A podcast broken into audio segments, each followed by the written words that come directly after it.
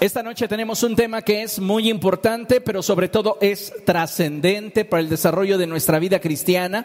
Y le he puesto por título Que nada te pare. Digan conmigo que nada te pare.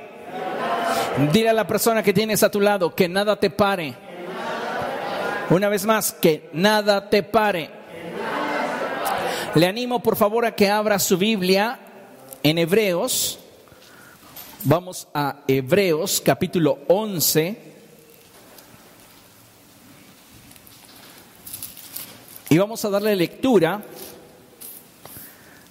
al verso 21. Cuando lo tenga puede decir gloria a Dios. Hebreos capítulo 11, verso 21. Y dice la palabra del Señor de la siguiente forma. Por la fe, Jacob cuando estaba a punto de morir, bendijo a cada uno de los hijos de José y adoró apoyándose en la punta de su bastón. ¿Quiere leerlo conmigo? Vamos a leerlo juntos a la cuenta de tres. Uno, dos, tres. Por la fe, Jacob, cuando estaba a punto de morir, bendijo a cada uno de los hijos de José y adoró apoyándose en la punta de su bastón.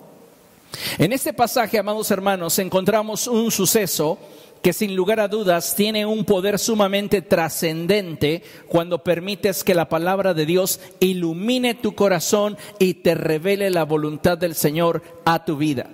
Creo firmemente que la vida de todo hombre solo puede alcanzar plenitud a la luz del propósito de Dios ya que lejos de este, no importa cuánto éxito podamos acumular, siempre habrá en nuestro corazón un hambre por más y una insatisfacción espiritual que solo puede ser saciada cuando nosotros nos determinamos a caminar con Dios y movernos en acuerdo con el diseño que Él nos dio y el propósito para el cual nos creó. Diga conmigo, Dios tiene un propósito particular para mí. Porque su diseño en mí es único. Dios te diseñó y en razón del diseño que tienes en todo lo que es tu ser integral, espíritu, alma y cuerpo, Él estableció un propósito para tu vida. Entonces el propósito obedece al diseño. ¿Entendemos esto? Es muy importante que lo tengamos presente porque cada uno de nosotros debe de buscar cumplir con el propósito de Dios para el cual fuimos diseñados. De otra manera, difícilmente vamos a poder alcanzar plenitud en nuestra vida y constantemente estaremos sintiendo no solamente esa insatisfacción, sino también una gran inestabilidad de nosotros que, lejos de permitirnos caminar en la plenitud que Cristo nos ofrece, cada vez estaremos teniendo deseos de más sin poderlos saciar. Pienso que la vida de un hombre puede alcanzar a ser de influencia sobre sus generaciones en muchos ámbitos. Pero considero que hay dos ámbitos en los cuales como hijos de Dios debemos de buscar ser ejemplares. Y para mí estos dos aspectos de los cuales deseo hablarte están claramente revelados en el pasaje que leímos al comienzo. En él la escritura nos habla de Jacob y la forma en la cual vivió sus últimos momentos. Y me encanta la forma en la cual la escritura nos muestra ese cuadro en el que de una forma muy clara Jacob nos muestra la forma en la cual fue llevado por su fe en la dirección de acuerdo al diseño y al propósito que Dios tenía para él. Y fíjense, dice la palabra del Señor allí en Hebreos 11:21, que fue el pasaje que leímos al inicio, lo siguiente. Por la fe, Jacob, cuando estaba a punto de morir, bendijo a cada uno de los hijos de José y adoró apoyándose en la punta de su bastón. En el pasaje podemos observar cómo dice la escritura y enfatiza que por la fe Jacob hizo algo que marcó el destino de aquellos que venían después de él. Y esto es algo que la iglesia generalmente pierde de vista. ¿Sabe por qué? Porque si nos ocupáramos de hacer discípulos a la manera de Jesús, más allá que simplemente buscar enviarlos a un lugar donde van a llenarlos de información, deberíamos entender que en todo el contexto bíblico, en todo Hebreos 11, vemos a la palabra de Dios enfatizar sobre lo que la fe produce en cada hombre y cada mujer de Dios. No estoy en contra de esos institutos donde pueden capacitar al creyente para presentar un mejor servicio a Dios. Al contrario, qué bueno que existan. Pero si hiciéramos discípulos a la manera de Jesús, más que meterlos a una institución donde les darán una formación teológica, y lo pongo entre comillas, nosotros nos esforzaríamos por marcar la vida de aquellos que con nosotros se desarrollan. Y es precisamente lo que está haciendo Jacob, porque antes de morir, él hace aquello que la fe lo está impulsando a hacer, porque para eso nació. Jacob fue un hombre que fue transformado en su encuentro con Cristo. Y al ser transformado, vio claramente cuál era el diseño que había Dios establecido para él y cuál era el propósito para que él pudiera moverse en pos de este. Y ese propósito que habría de afectar a su siguiente generación, él lo manifiesta en el último momento antes de morir. Y dice la palabra del Señor que por la fe Jacob, cuando estaba a punto de morir, bendijo a cada uno de los hijos de José. La bendición de Jacob sobre los hijos de José afectó el rumbo de sus vidas. ¿Se acuerda usted cuando el Señor Jesucristo dijo que a qué compararíamos el reino de los cielos? Y él dijo, lo compararemos a una medida de levadura que una mujer mezcló en una gran cantidad de harina y esta fue mezclada hasta que la levadura fermentó toda la masa. Influencia, eso es el reino de los cielos. Entonces Jacob está tomando su papel en la historia y está de alguna manera influyendo sobre la vida de sus siguientes generaciones. ¿Cómo? Dando ejemplo de perseguir el propósito de Dios y llevarlo a cabo de acuerdo al diseño que Dios estableció en su vida. En otras palabras, Jacob está haciendo aquello para lo cual fue diseñado y fue llamado por Dios. Y hay dos características que son las que nos ocupan en esta noche. Y es la que cada uno de nosotros tenemos la responsabilidad de marcar a la siguiente generación a través de nuestra forma de bendecir a otros y adorar. No debemos de perder jamás de vista estos aspectos en la vida del cristiano. La forma en la cual nosotros bendecimos y la forma en la cual nosotros adoramos. Bendecir y adorar es fundamental en la vida del cristiano. El creyente no fue diseñado para simplemente recibir y acumular.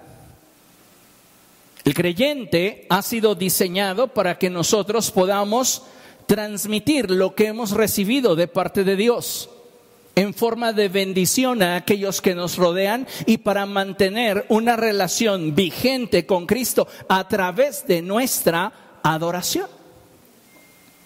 Entonces el ejemplo de Jacob resalta y debería de ser considerado por la iglesia del siglo XXI como un modelo que nos inspire a buscar en todo tiempo bendecir a aquellos que vendrán después que nosotros, ser unos facilitadores generacionales y no desconectarnos de Dios. Necesitamos trabajar en esas dos áreas. ¿Por qué? Escuche esto. Si algo debe distinguir a la iglesia de Jesucristo, es su capacidad para soportar la adversidad sin que ésta le limite y le impida mantener el enfoque en aquello que es fundamental para su sano desarrollo espiritual. Si como iglesia, como hijos de Dios, queremos tener un sano desarrollo espiritual, tenemos que mantenernos enfocados. Tenemos que aprender a movernos en el rumbo correcto aún en medio de la adversidad, aún en medio de la dificultad. Solo de esa manera vamos a poder alcanzar el propósito de Dios y verlo realizado a través de nuestra vida. Es decir, a través del diseño que Dios determinó para que se manifestase su voluntad. Ahora bien, escuche esto también. Cuando como iglesia perdemos el enfoque y le permitimos a las circunstancias que nos distraigan y nos limiten para hacer aquello que Dios desea que hagamos, es que entonces comprometemos no solo el alcance que nuestra vida pudiera tener, sino que limitamos la influencia que sobre las siguientes generaciones pudiéramos llegar a tener. ¿Qué es lo que estoy tratando de comunicarte? Que si tú le permites a las circunstancias que comiencen a gobernar sobre tu vida, te vas a distraer y vas a perder de vista la esencia y el fundamento de la vida cristiana, que es el de ser bendición para otros y mantenerte conectado con Dios.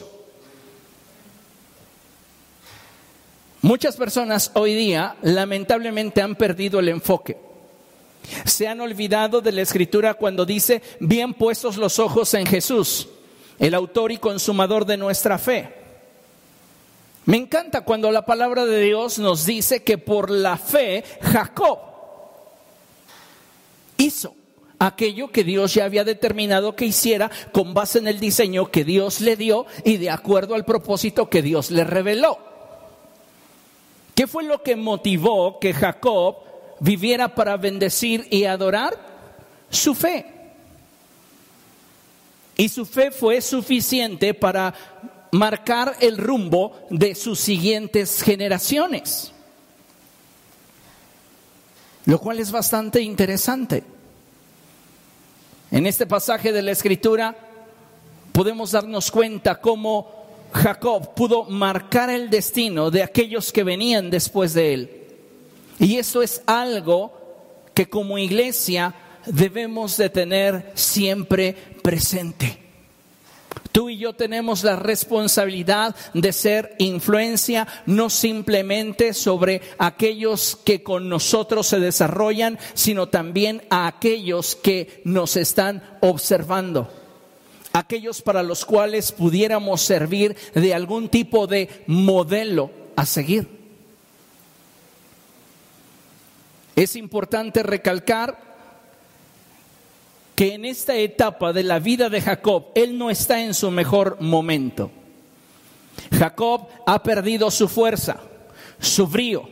Es más, dice la escritura que estaba a punto de morir. Pero había algo en él y era una convicción que no podía ser silenciada, que no podía ser limitada por sus circunstancias. Y era la convicción de que él había nacido para hacer bendición a otros y para mantenerse conectado con Dios. Y esta debe de ser, amados hermanos, la pasión que día con día nos motive a seguir adelante. Pienso que es de suma importancia que como hijos de Dios aprendamos a mantenernos firmes en nuestras convicciones y a llevar a cabo la voluntad de Dios. ¿De qué manera? Con prontitud, excelencia y generosidad. Si nosotros nos vamos a enfocar a servir a Dios de acuerdo a aquello que la fe produzca en nosotros, necesitamos entender que debemos de hacerlo con prontitud, excelencia y generosidad, ya que si somos objetivos nos daremos cuenta que cada uno de nosotros tiene a alguien que le observa y de acuerdo al grado de influencia que logremos tener sobre esa persona, lo más probable es que este o estos sigan nuestras pisadas. Más allá que simplemente dar enseñanzas, Jesús le dio a sus discípulos ejemplo. Por eso es que yo hacía el énfasis si practicáramos el discipulado a la manera de Jesús, lejos de enviar a esos posibles candidatos para el servicio dentro del cuerpo de Cristo a un lugar donde se les dotará de información, los formaríamos, siendo para ellos la medida a seguir. Pero el problema es que muchos de nosotros tenemos una fe tan endeble que no estamos moviéndonos de acuerdo al propósito de Dios porque dudamos del diseño que Dios puso en nuestra vida. Tú eres un factor de influencia, para bien o para mal, pero eres un factor de influencia. Y necesitamos entender que esto acarrea sobre nuestra vida una gran responsabilidad. Vean lo que el Señor Jesucristo le expresó a los fariseos y a los maestros de la ley de su tiempo. En Mateo capítulo 23, verso 15, dice la escritura lo siguiente.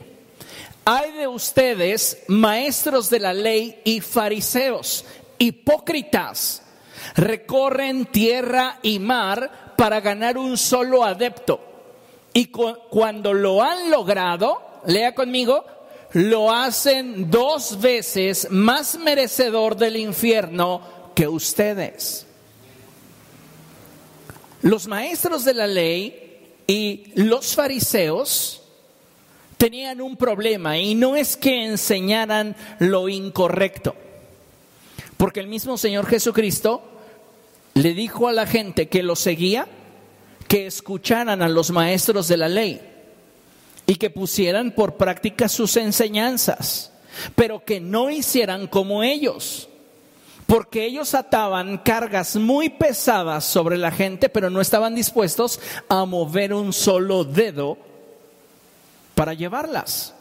En otras palabras, los maestros de la ley y los fariseos de este tiempo en el cual el Señor Jesucristo ejerció su ministerio, predicaban cosas correctas, pero vivían de otra forma. Entonces, cuando tenían a alguien lo suficientemente cerca de sus vidas, su influencia hacía que esa persona se volviera dos veces más merecedora del infierno que ellos. ¿Por qué? Porque su influencia era negativa.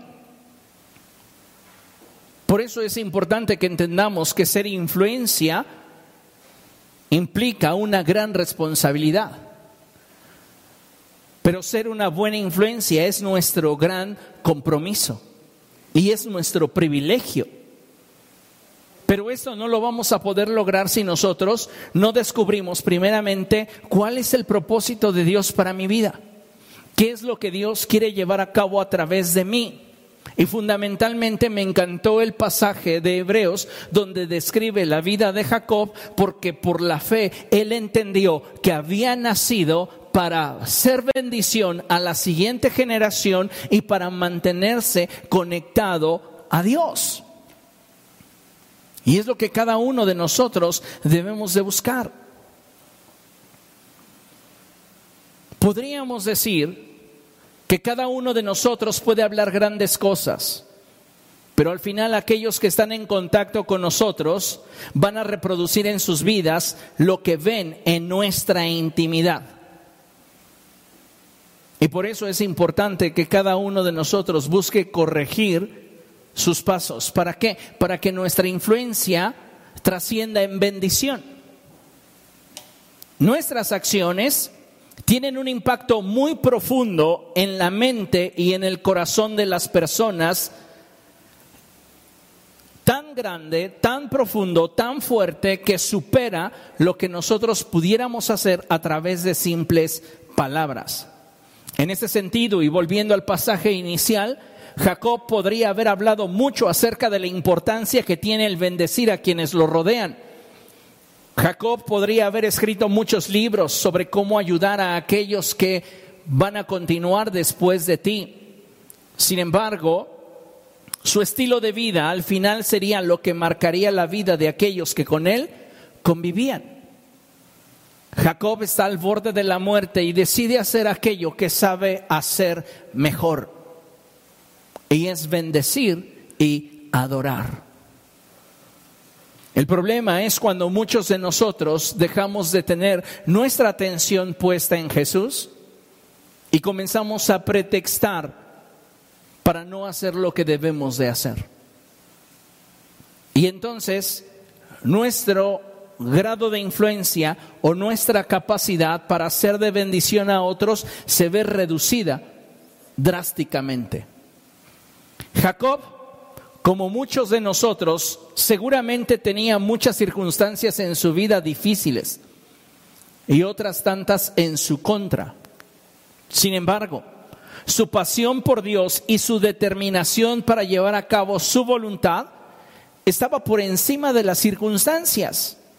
Y esta forma de vida es la que nosotros como hijos de Dios deberíamos aspirar para en algún momento, escucha bien, servir de motivación e inspiración a otros. ¿Qué ejemplo el de Jacob? Es un hombre que no está en la mejor etapa de su vida. Es un hombre que posiblemente esté enfrentando muchas situaciones difíciles. Y sin embargo, es una persona que no pierde la visión de aquello que es fundamental en la vida de un fiel seguidor de Jesús. Este hombre sabe que existe para bendecir a otros y para mantenerse conectado al cielo. De eso depende su vida. Y en eso se podría simplificar su existencia. Ser facilitador para otros y mantenerse conectado al cielo. Ahora, consideremos lo siguiente. Hay quienes viven un cristianismo tan frágil que cuando enfrentan adversidades les resulta más fácil hacerse la víctima y provocar lástima en los que le rodean que comprometerse con aquello que Dios les llamó a hacer, esforzándose sin desanimarse a fin de que otros les vean como un ejemplo a seguir y un modelo de perseverancia. Si tu cristianismo es frágil, la adversidad te va a sacar de tu propósito. Pero si tu cristianismo es sólido, vas a poder en medio de la adversidad continuar esforzándote sin desanimar y entonces serás para otros un ejemplo a seguir y un modelo de perseverancia. Pero si el evangelio que vives o el cristianismo que practicas es frágil, las adversidades te van a empujar en una dirección donde el hacerte la víctima y provocar lástima en los que te rodean será prioritario antes que cumplir con aquello que Dios te llamó a hacer. Y hoy podemos ver en derredor y hay muchas personas que anteponen sus circunstancias a su propósito. Y nosotros como hijos de Dios, hijos de Dios maduros, ya deberíamos de haber superado esa etapa. No pueden anteponerse mis circunstancias a mi propósito. Mi propósito es prioridad a mis circunstancias. Y yo debería de ver así la vida y esforzarme porque cada día pudiera moverme en ese sentido y en esa dirección. Necesitamos como pueblo de Dios avanzar, crecer, madurar, y darnos cuenta que sin importar las circunstancias que pudiéramos estar enfrentando, deberíamos de buscar perseverar día a día en aquello que Dios nos llamó a hacer. Piense por un momento en el pasaje en el cual la escritura nos describe a Jacob. Y dice la palabra del Señor que él antes de morir, ¿qué hizo? Bendijo a la generación que le habría de continuar. Y no solamente eso, dice la palabra del Señor que adoró apoyado en qué cosa? En la punta de su bastón. Entonces el hombre tiene muchas cosas que pudiera de alguna manera anteponer al propósito. Sus circunstancias no son para nada favorables. Ya le cuesta trabajo doblar sus rodillas delante de Dios. Pero su propósito supera sus circunstancias. Su fe está tan sólida y tan firme que ninguna situación en derredor que pudiera opacar la posibilidad de que él considerara no cumplir con el llamado de Dios para su vida, era de inmediato echada a un lado. ¿Por qué? Porque para él lo prioritario era cumplir con aquello que Dios le había llamado a hacer. Y aún con todo y su debilidad, aún con todo y sus problemas, él tenía como prioritario el ser de bendición a la siguiente generación y mantenerse conectado al cielo. ¿Cuántas personas hoy día, a causa de sus problemas, a causa de sus enfermedades, a causa de sus situaciones personales, han dejado de bendecir y han dejado de adorar? Porque no puedes adorar y quejarte al mismo tiempo. O te quejas o adoras. Porque adoración es un acto de gratitud. Y el problema es que cuando las circunstancias comienzan a gobernar sobre tu vida, dejas de ver a Cristo y entonces pierdes la capacidad de poder fungir como un ejemplo que sirva a otros de inspiración y de esta manera sean bendecidos a través de tu vida y te desconectas del cielo. Entonces ya no hay en tu vida un fluir vigente que te conecte con Dios. ¿Por qué? Porque lo que está gobernando sobre tu mente, sobre tu corazón, son las circunstancias que estás enfrentando, son los problemas que estás viviendo, es la escasez con la que te estás topando. Jacob definitivamente estaba enfrentando un momento no fácil en su vida, pero nada le impidió cumplir con el propósito de Dios para su vida.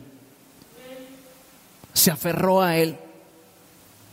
Y en medio de su escasez, en medio de su cansancio, en medio de sus enfermedades, en medio de todas las dificultades que él pudo haber enfrentado, decidió hacer lo que Dios le llamó a hacer ser bendición a otros y mantenerse conectado con Dios a través de su adoración.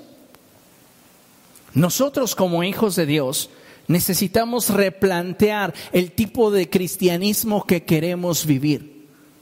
Queremos tener en nuestra vida un cristianismo frágil que ante la menor o mayor circunstancia abandonemos el propósito o vamos a aferrarnos a un cristianismo sólido que aún en medio de la prueba, la adversidad y la dificultad nos mantenga en rumbo. ¿Qué es lo que queremos? Porque déjeme decirle que nuestro adversario, el diablo, anda como león rugiente en torno a nosotros buscándonos devorar. Y te pregunto, ¿tú crees que Satanás no sabe de qué forma provocar en tu vida inestabilidad? Claro que sí. Y muchas veces va a llegar por esa área que consideras que no puede ser afectada. Y es ahí donde se va a probar qué tan firmes son tus convicciones para continuar con una visión clara de que la vida cristiana tiene como fundamento el ser bendición a otros y mantenerte conectado con Dios a través de tu adoración. Necesitamos un cristianismo sólido que nos permita atravesar por el valle de las lágrimas. Necesitamos un cristianismo maduro que nos permita atravesar por el valle de sombra y de muerte. Necesitamos un cristianismo que nos permita movernos en la dirección que Dios quiere a pesar de las circunstancias que enfrentemos. Porque alabar y adorar a Dios en el tiempo de bonanza, de comodidad, de felicidad, de salud, de prosperidad, es fácil. Y generalmente cuando eso sucede, la gente se olvida de Dios. Y en la tribulación, lejos de reconocer la necesidad que tenemos de Dios, muchas veces nos quejamos y no guardamos en nuestro corazón aquello que la fe quiere que se manifieste, sino que la queja, el dolor, la tristeza, la decepción nos impide avanzar en la dirección que Dios desea. Por eso es importante que usted sepa que en la adversidad, la tristeza o el dolor tenemos que mantenernos en rumbo, perseverando en aquello que Dios nos llamó a hacer. Y me encanta este pasaje de Hebreos 10:36, porque dice la escritura de la siguiente manera, ustedes necesitan perseverar para que después de haber cumplido la voluntad de Dios, reciban lo que les prometió. ¿Cuántos de nosotros tenemos los cables conectados al revés? Y queremos que Dios nos dé lo que prometió para entonces sentirnos algo motivados y perseverar. Pero no es así. La escritura dice claramente, tú necesitas perseverar, mantenerte firme en el propósito de Dios y cumplir con el propósito de Dios para tu vida. Solo así vas a recibir lo que Él te prometió. Dios le prometió a Jacob que Él sería un factor de bendición para su generación. Dios le prometió a Jacob que estaría siempre con él. Y ahora Jacob se encuentra ante la adversidad de los achaques, de la edad, del cansancio, de la aflicción, del no tener una casa. Y sin embargo, ninguna circunstancia tuvo prioridad por encima de su propósito. Él hizo a un lado sus circunstancias y aún con dificultad, dice la escritura, que cumplió su propósito. Adoró apoyado sobre la punta de su bastón. Jacob es un hombre de convicciones. Y esas convicciones no brotaron de emociones, brotaron de su encuentro con Cristo. Por eso dice la palabra del Señor que por la fe Jacob hizo lo que hizo, cumplió con su propósito. Si no tenemos una fe sólida, ¿cómo esperamos cumplir con el propósito de Dios? Es simplemente imposible. Entonces, lo que yo necesito que entendamos es que en la adversidad, en la tristeza o el dolor, lo que tú debes tener en la estructura de pensamientos que gobiernan tu mente es que necesitas perseverar. No debemos de tener un cristianismo frágil que en medio de la adversidad, la tristeza o el dolor se rinda. El Señor Jesucristo dijo, en este mundo enfrentarán aflicción, pero no tengan temor. ¿Por qué? Porque yo he vencido al mundo. ¿Y qué sucede muchas veces? Lejos de mantenernos enfocados y conectados con Dios, y en medio de la adversidad, en medio de la escasez, en medio de la dificultad, en medio de la enfermedad, en medio de la tristeza, buscarle y mantenernos conectados con Él, bajamos la guardia Jacob podría haberse valido de todo lo que le estaba aconteciendo para decir, no puedo adorar a Dios, es más, no tengo ganas. Oye Jacob, facilítale a la siguiente generación el camino que ha de desarrollar después. Ay, es que yo no me siento bien, no creo que sea la persona más apta. ¿Por qué no mejor buscan a otro? Mis circunstancias ahorita pues como que no me permiten servir a Dios como yo quisiera. Busquen a alguien más. Esa no fue la actitud de Jacob porque su fe era sólida. Y sin importar que sus circunstancias fueran negativas, lo que él priorizaba era el propósito. En ese sentido, Jacob, necesitamos que tú seas un facilitador para las generaciones que vendrán después de ti. Con gusto, ¿a quién debo bendecir? Jacob, necesitamos que seas un factor de influencia para la siguiente generación. Déjame enseñarles cómo deben adorar. ¿Estamos siendo un ejemplo de adoración a la siguiente generación? ¿Estamos siendo un ejemplo de devoción a la siguiente generación? ¿De compromiso a los nuevos creyentes? ¿Estamos siendo un ejemplo de perseverancia? De la forma en la cual se debe de vivir el cristianismo? ¿O tenemos ese cristianismo frágil que lejos de permitirnos perseverar en medio de la prueba, la dificultad, la enfermedad o la escasez, nos hacemos las víctimas y buscamos que la gente sienta lástima de nosotros porque somos muy pobrecitos. No, yo creo que como iglesia necesitamos hoy más que nunca renovar nuestra mente y afirmar el propósito de Dios para nuestra vida. No debemos permitir que las circunstancias en torno a nosotros nos impidan ser de bendición a aquellos que nos rodean.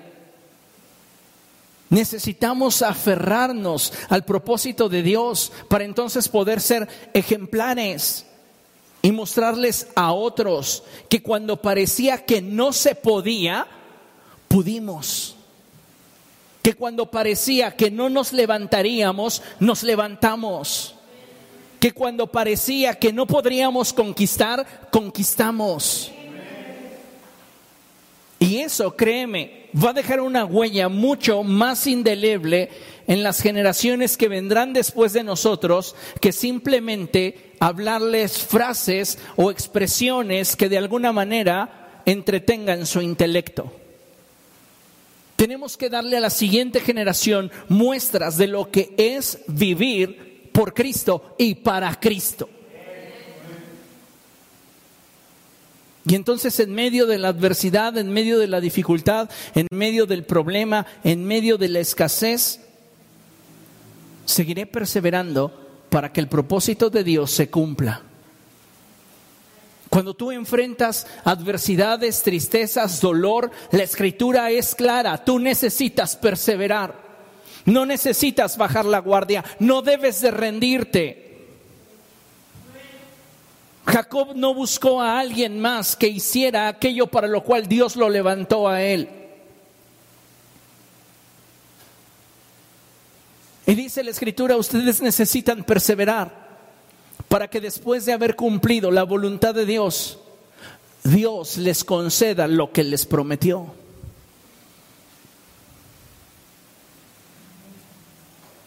Necesitamos, amados hermanos, descubrir el propósito de Dios para nuestra vida y atesorarlo en nuestro corazón.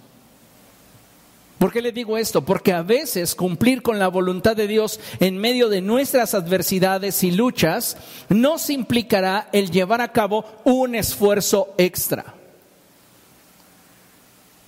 Lo leemos tan simple, ¿no? Que Jacob antes de morir bendijo a los hijos de José y adoró apoyado sobre la punta de su bastón. Ay, qué viejito tan curioso. No nos hemos detenido en desmenuzar todo este pasaje y darnos cuenta sobre la trascendencia que tuvo este acto en la vida de una generación, el impacto que esto tuvo en la vida de aquellos que después de él vendrían. ¿Qué podrían haber dicho en un futuro Efraín y Manasés de su abuelo Jacob?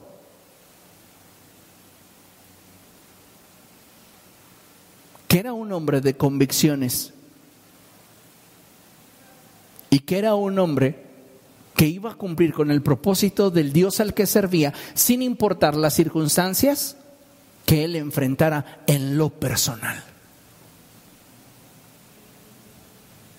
A veces nos falta ese grado de compromiso, ese grado de amor por lo que Dios nos llamó a hacer.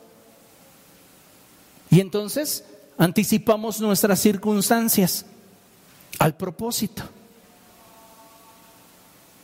Jacob tendría pretextos válidos para no bendecir a los hijos de José o para quedarse simplemente sin adorar. Posiblemente.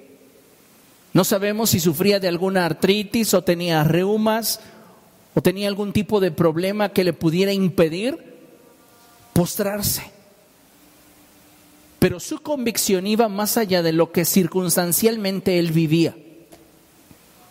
Porque él tenía en poco su vida comparado con lo que Dios le había llamado a hacer.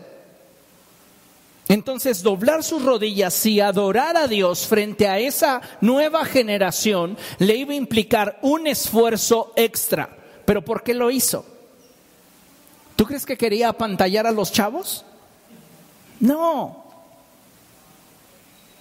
Lo hizo porque con su vida quería tener y provocar un efecto en el corazón de aquellos que le observaban. ¿De qué manera nuestras generaciones están percibiendo en nuestra vida el esfuerzo extra que hacemos por cumplir con el propósito de Dios? Te hago una pregunta más directa. ¿Qué estás sacrificando de tu comodidad para que el propósito de Dios se cumpla a través de ti de acuerdo al diseño que Él te dio? A veces no estamos sacrificando nada y servimos a Dios solamente en la medida que nuestra comodidad lo permite. ¿Cómo podemos impactar la vida de una generación si nuestra vida no es ejemplo de sacrificio?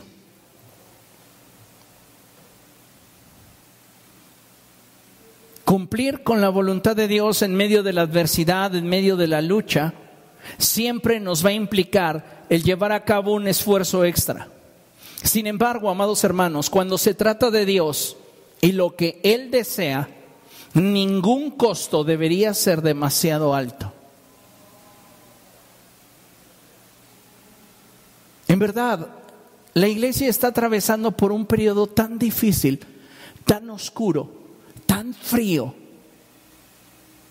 en el que pareciera que si Dios no nos abre todas las puertas, es que no es su voluntad que nosotros avancemos.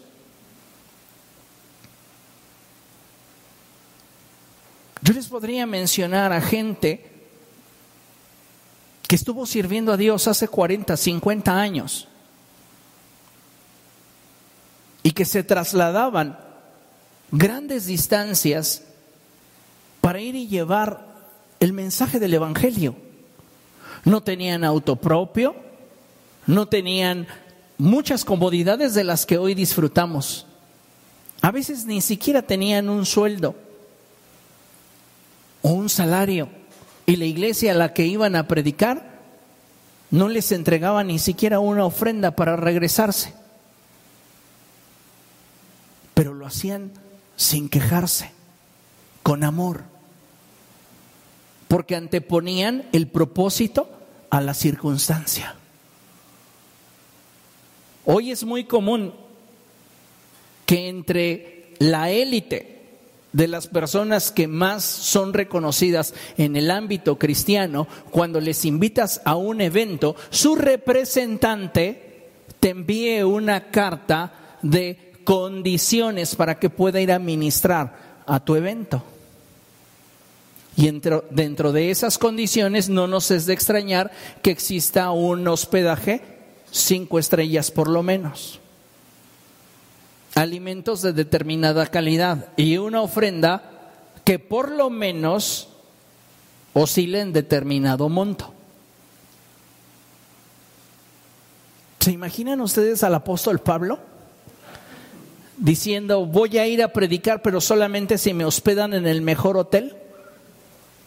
¿Solo si me dan los mejores alimentos? ¿Y si me esperan con chofer una vez que me baje del avión?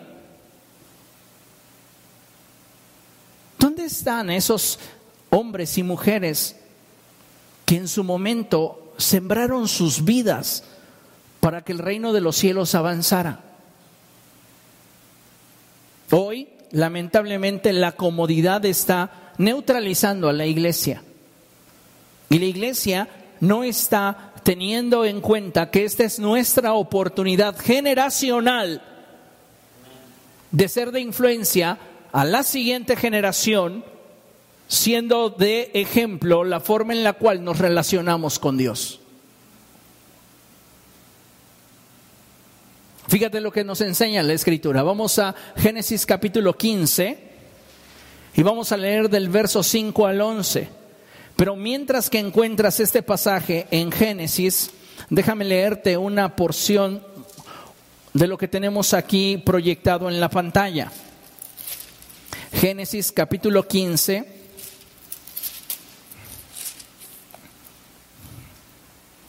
Versos del 5 en adelante. Pero antes leemos lo que tengo proyectado aquí. Y dice así, en la vida te enfrentarás a un sinfín de circunstancias que te pudieran impedir bendecir y adorar. Si para ti hacerlo no es determinante, te distraerás en lo que tus afanes o problemas te hagan mirar. Pero si para ti es determinante adorar, ningún afán o ningún problema te va a desviar tu mirada del propósito que Dios tiene para ti. Y entonces tú vas a priorizar el bendecir y adorar, como lo hizo Jacob. Amén. Vean lo que dice la escritura. Vamos hacia Génesis capítulo 15, versos del 5 en adelante. En el contexto de este pasaje que vamos a leer, Abraham está en un momento no sencillo. Abraham está experimentando una fuerte dosis de frustración, porque Dios le está hablando de que lo va a hacer padre de muchas naciones. Dios le está hablando de que lo va a bendecir, de que lo va a multiplicar, de que le va a dar. Y en este momento de la historia, Abraham no tiene hijos. Y tal es su grado de frustración que le dice a Dios, ¿y para qué me vas a bendecir si al final quien se va a quedar con todo es mi siervo Eliezer? Y Dios le dice, no, no va a ser Eliezer quien te herede, sino que será un hijo tuyo. Y es allí donde vamos, verso 5. Luego el Señor lo llevó afuera y le dijo, mira hacia el cielo y cuenta las estrellas a ver si puedes. Así de numerosa será tu descendencia. Abraham creyó al Señor y el Señor lo reconoció a él como justo. Además le dijo, yo soy el Señor que te hice salir de Ur de los Caldeos para darte en posesión esta tierra. Pero Abraham le preguntó, Señor y Dios, ¿cómo sabré que voy a poseerla? El Señor le respondió, tráeme una ternera, una cabra y un carnero, todos ellos de tres años, también una tórtola y un pichón de paloma.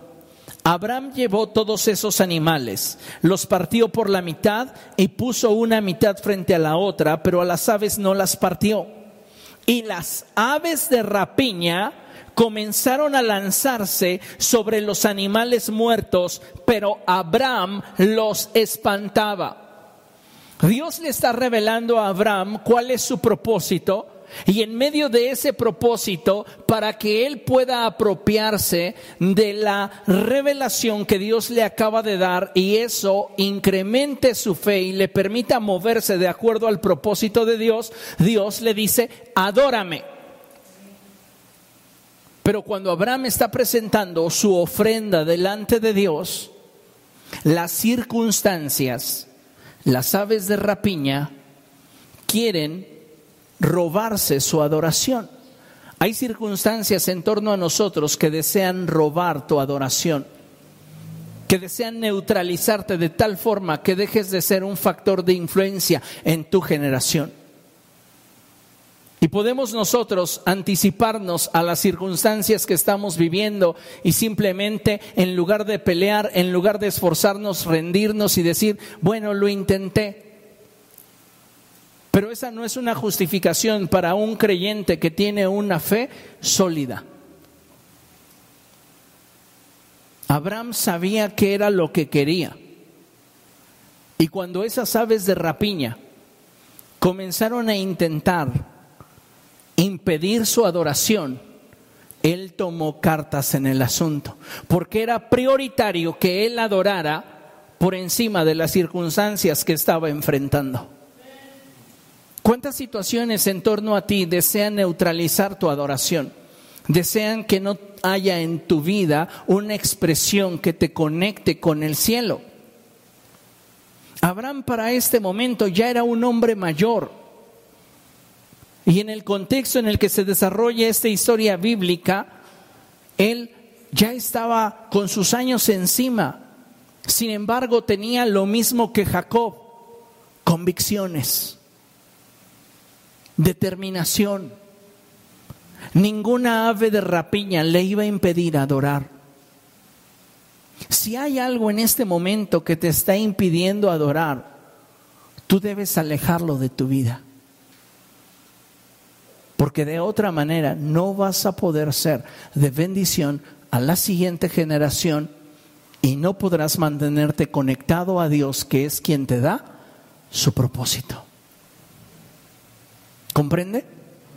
Un verdadero adorador está comprometido con el Dios al que adora. Y ninguna circunstancia tiene más peso y valor en su vida que poder adorar a Dios. Un claro ejemplo de esto lo vemos en Job. Vamos allá, Job, capítulo 1. Vean nada más qué, qué tremenda historia la palabra de Dios nos muestra. Job capítulo 1 leemos a partir del verso 12 y dice la palabra del Señor así. Muy bien le contestó el Señor a Satanás, todas sus posesiones de Job están en tus manos con la condición de que a él no le pongas la mano encima. Dicho esto, Satanás se retiró de la presencia del Señor. Llegó el día en el que los hijos y las hijas de Job celebraban un banquete en casa de su hermano mayor. Entonces un mensajero llegó a decirle a Jacob, Mientras los bueyes araban y los asnos pastaban por allí cerca, nos atacaron los sabeanos y se los llevaron. A los criados los mataron a filo de espada. Solo yo pude escapar y ahora vengo a contárselo a usted. No había terminado de hablar este mensajero cuando uno más llegó y dijo, del cielo cayó un rayo que calcinó a las ovejas y a los criados. Solo yo pude escapar para venir a contárselo. No había terminado de hablar este mensajero cuando otro más llegó y dijo, unos salteadores caldeos vinieron y dividiéndose en tres grupos, se apoderaron de los camellos y se los llevaron. A los criados los mataron a filo de espada, solo yo pude escapar y ahora vengo a contárselo. No había terminado de hablar este mensajero cuando todavía otro llegó y dijo, los hijos y las hijas de usted estaban celebrando un banquete en casa del mayor de todos ellos, cuando de pronto un fuerte viento del desierto dio contra la casa y derribó sus cuatro esquinas, y la casa cayó sobre los jóvenes y todos murieron. Solo yo pude escapar y ahora vengo a contárselo. Jacob en un solo día está perdiendo familia y posesiones. Todo aquello en lo cual se centraba, y lo pongo entre comillas, su estabilidad social se estaba viniendo abajo. Pero había algo que sostenía a Jacob y era su fe. Por la fe, ¿qué hizo Jacob? Dice el verso 20 al llegar a este punto, Jacob se levantó, se rasgó las vestiduras, se rasuró la cabeza y luego se dejó caer al suelo en actitud de adoración. No puedes quejarte y adorar al mismo tiempo.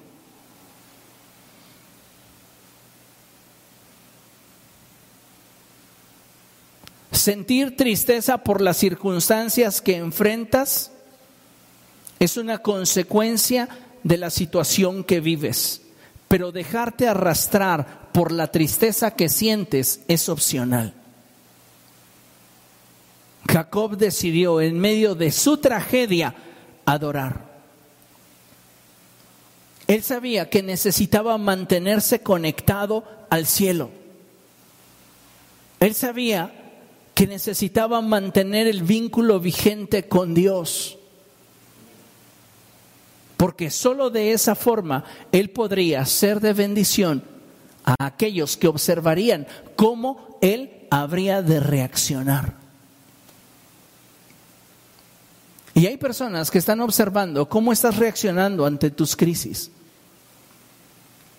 La pregunta es si la forma en la cual estoy reaccionando o respondiendo ante la adversidad a aquellos que me observan les resulta de inspiración y motivación para seguir al Señor.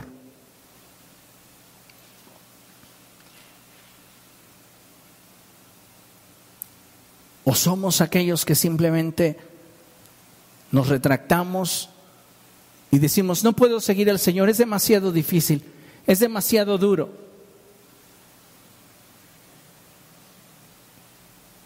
Seguir al Señor, amados hermanos, y caminar con Él implica una convicción para poder permanecer fieles a Él en medio de la prueba, la tormenta, la enfermedad, la escasez, la dificultad.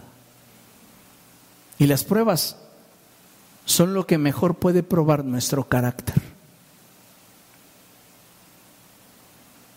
Job ha perdido su ganado, ha perdido a sus hijos y ahora solo sabe que le queda un solo recurso, Dios.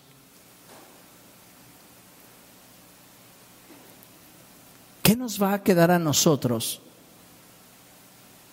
si lo perdiéramos todo? ¿Sería Dios?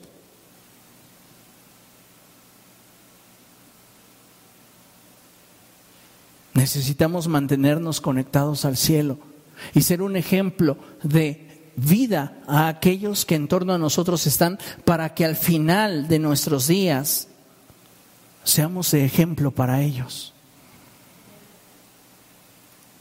Dice la palabra de Dios que consideremos cuál fue el estilo de vida de aquellos que nos han compartido la palabra de Dios y que imitemos su fe.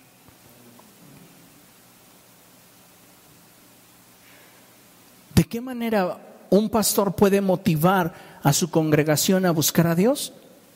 No a través de sermones que puedan persuadirles intelectualmente. No, solo lo puede hacer a través de su ejemplo, de su perseverancia, de su constancia, de su disciplina, de su autocontrol y dependencia de Dios. Pero si a cada circunstancia vamos a anteponerla al propósito, imagínese.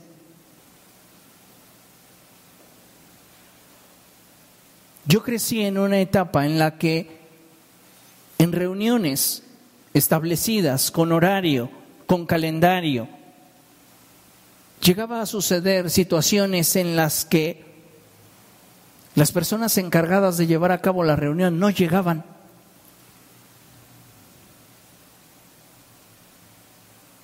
Imagínese usted que llega la hora, están a tiempo, está el equipo de alabanza ensayando y el pastor no llega. Puede suceder una vez. Tuvo un contratiempo. Pero que usted se enterara que yo no vine porque estaba mejor la serie de Netflix. O que el pastor no se presentó porque prefería hacer otra cosa. ¿Mi estilo de vida y fe le motivaría a perseverar?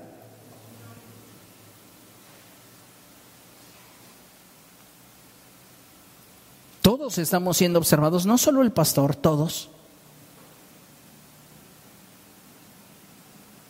La pregunta es si al desempeñar el llamado de Dios a nuestra vida, estamos sirviendo de ejemplo que motive a otros a esforzarse.